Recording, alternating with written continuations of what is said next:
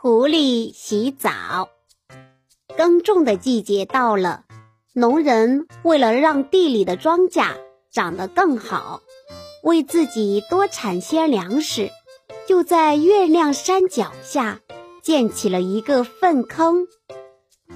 一个炎热的夏天，一只狐狸从山上下来，被太阳晒得舌头伸出三寸长。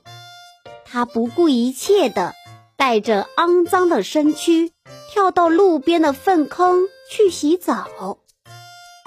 这时，一只矫健的山鹰从空中飞过，看见狐狸在粪坑里津津有味地洗澡，就飞下来，停在一株木棉树上，对他说：“狐狸，多么脏的粪坑呀！”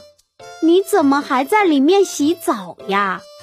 狐狸听了，把尾巴翘得高高的，很傲慢地说：“你这少见识的山鹰，真不自量力，不懂硬要装懂。这明明是清凌凌的泉水池，你怎么硬要说成是粪坑呢？快滚你的蛋吧！”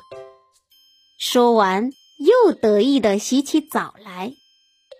山鹰叹了一口气，理了理光滑的羽毛，自言自语地说：“唉，世间怎么会有这样香臭不分、不懂装懂，又不听人家劝告的家伙呢？”